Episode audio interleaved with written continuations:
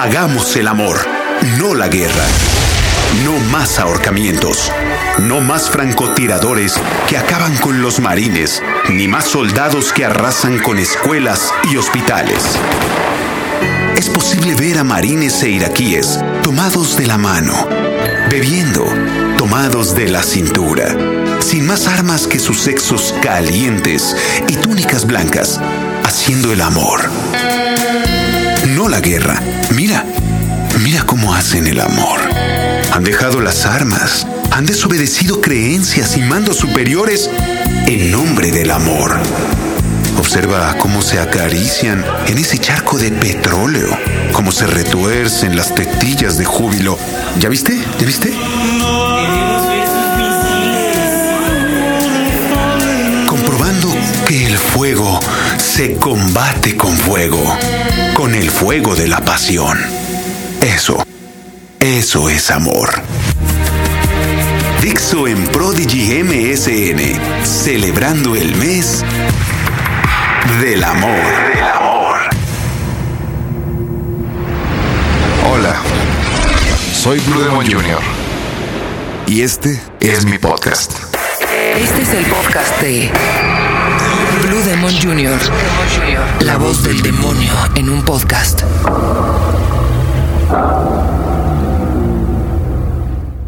¿Saben? Además de luchador y empresario, me gusta navegar de vez en cuando en la web mientras echo la web. Que es poca en realidad, pero me gusta hablar de todo y saber cosas de las cuales en ocasiones puedo opinar por cultura general. Y bien, hoy me tomé la decisión de estar aquí hablando del atentado terrorista del 9-11, sus verdades y sus mitos.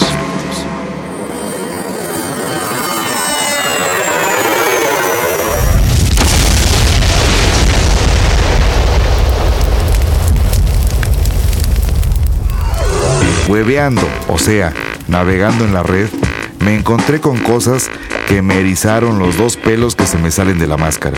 Una de ellas fue encontrar cómo los Estados Unidos de Norteamérica, famosos por esconder verdades, con sus famosas agencias de investigación, que tropezaron con un americanito incrédulo y se puso a investigar y a darle vueltas a la hilacha hasta que encontró realmente eh, la manera de comprobar que lo que pasó en ese atentado fue realmente verdad. Eso no se lo crean ustedes, fue una falsa alarma, todo lo que nos presentaron al parecer fue mentira y todo estuvo planeado como todos nosotros sabemos. Desde que se produjeron los atentados han surgido varias hipótesis a las que les suele agrupar o se les suele llamar eh, las teorías conspirativas. Ellas sostienen que las conclusiones alcanzadas en la investigación oficial no resultan consistentes ni creíbles realmente con los verdaderos hechos. Les quiero platicar. En general, estas teorías se cuestionan la posibilidad de que un Boeing 757 haya investido contra el Pentágono, que las Torres Gemelas o el World Trade Center hayan podido derrumbarse o colapsarse, como ellos dijeron, a raíz del impacto con los aviones, y que debió haber sido consecuencia de la colocación de cargas explosivas. Quiero acentuar que las Torres Gemelas fueron diseñadas contra un, avionazo, en pocas palabras, y pues esto se, se puede ver realmente eh, comprobado. Y ahorita les voy a decir en dónde. Eh, también, pues tenemos que en el vuelo 93 de United haya existido un enfrentamiento entre los pasajeros y los terroristas. Se duda. Y estas otras hipótesis que van a ir surgiendo a lo largo de, de la investigación. En cuanto a los autores, algunas de esas teorías sostienen que los miembros del gobierno de los Estados Unidos de Norteamérica conocían los planes de atentar contra las torres gemelas. Pero como ya he sabido, no hicieron nada para impedirlo. Otras llegan a acusar directamente al propio gobierno de los Estados Unidos de Norteamérica de planear y ejecutar los atentados. Mas no basta. Navegando por la web, me encontré con un video que lo único que pude recapitular en él fue pensar y decir, qué asco. De veras, qué asco. En realidad me refiero a la palabra realidad textualmente. Realidad, cómo nos manipulan la información. Me da asco pensar en todo lo que tiene una verdad y una verdadera realidad. Y en la investigación me encontré con este link y lo pueden ver aquí en mi blog. Los ataques terroristas del 11 de septiembre fueron una serie de atentados suicidas, entre comillas, que implicaron el secuestro de cuatro aviones de pasajeros por parte de 19 miembros de una red eh, terrorista que realmente pues no se sabe nada de ella. Se llama Al Qaeda. Se dividieron en cuatro grupos de secuestradores. Cada uno de estos grupos piloteó eh, un avión y se encargaría, de, obviamente, de estrellarlo supuestamente. El avión de United, el 175 y el de American, el número 11, se estrellaron contra las torres gemelas del World Trade Center, uno contra cada torre, haciendo que ambas se derrumbaran en las dos horas siguientes primero, el que se impacta, no sucede gran cosa. En la segunda hay una, una gran explosión de humo anaranjado y realmente lo curioso es por qué se cae la, la, segunda impactada y no la primera. Tenemos también el American Airlines 77 que impactó al Pentágono y el cuarto avión de United que es del vuelo 93, no alcanzó ningún objetivo, ya que mientras los pasajeros y tripulantes intentaban recuperar el control, supuestamente se estrelló en campo abierto en Pensilvania. Aparte de los 19 secuestradores, hubo 2.973 personas muertas confirmadas. Curiosamente, 24 continúan desaparecidas a consecuencia de dichos atentados. Lo curioso de esto es que aún a cinco años del atentado se siguen encontrando restos, de huesos de menos de un centímetro en edificios cercanos. Qué curioso, o sea, no, no se puede eh, explicar realmente cómo o qué causó que este colapso, entre comillas, porque dieron la, la versión oficial de que el fuego dañó estructuralmente las bases de acero y se colapsó cosa que realmente es improbable, puesto que en el video que les, les ofrezco hay una serie de eventos en los cuales han ardido edificios por 20 horas y las estructuras quedan intactas. Curiosamente, también en el video se ven por ahí algunas explosiones que hicieron también que se reventaran los vidrios de los edificios circunvecinos a las Torres Gemelas. Pues bien, este atentado se caracteriza por el empleo de aviones como armamento. Supuestamente eh, ahora Estados Unidos ya ven que no te dejan entrar ni pasta de dientes ni gel y, se, me hace pura idiotez teniendo a sus terroristas dentro del país, no fuera. Sabemos también que la guerra contra el terrorismo pues nunca, nunca va a terminar. Los atentados del 11 de septiembre fueron descritos por el Consejo de Seguridad Nacional de los Estados Unidos, fíjense bien, como horrendos ataques terroristas. No lo pudieron calificar de otra manera más que horrendos ataques terroristas. Y bien, pues me voy a, a resumir rapidito. En el momento del impacto contra el Pentágono, cuatro aviones comerciales habían sido secuestrados en ruta hacia California, desde el Aeropuerto Internacional de Boston hacia el Aeropuerto Internacional de Washington y el Aeropuerto Internacional de la Libertad en Newark. Y los cuatro aeroplanos tenían como destino California tres a Los Ángeles y una a San Francisco, por lo que sus depósitos de combustible iban llenos, que eso es no creíble tampoco. Decían por ahí que unos 91 mil litros. Esos 91 mil litros pesarían unos 65 mil 455 kilogramos. Dos aviones de estos impactan en las Torres Gemelas y un tercero en el Pentágono. El Pentágono, curiosamente, si el avión se estrella, los restos tendrían que ir hacia adentro en, el Pentágono los restos están hacia afuera, como si algo hubiera explotado de dentro hacia afuera. Lo curioso de las Torres Gemelas es que la segunda torre que acababa de ser impactada fue la primera que se derrumba.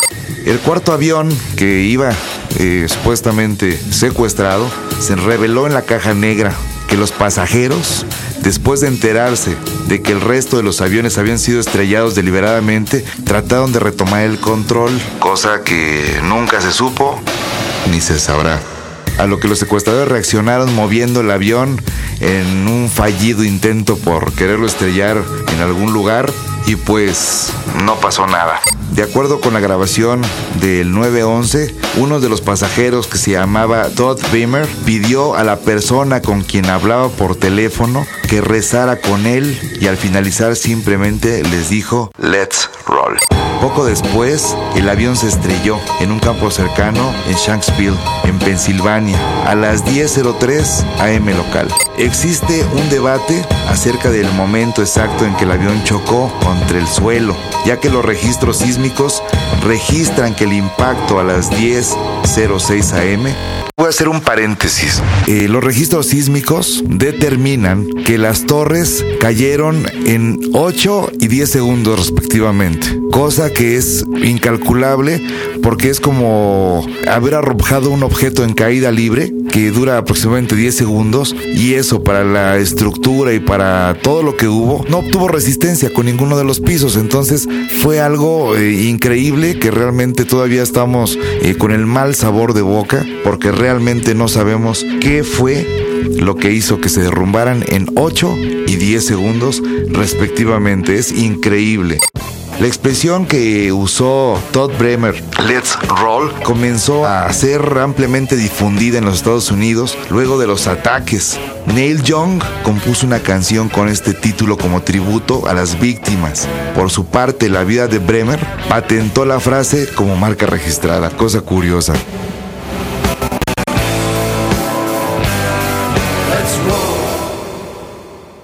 Esto es un paréntesis que quise hacer.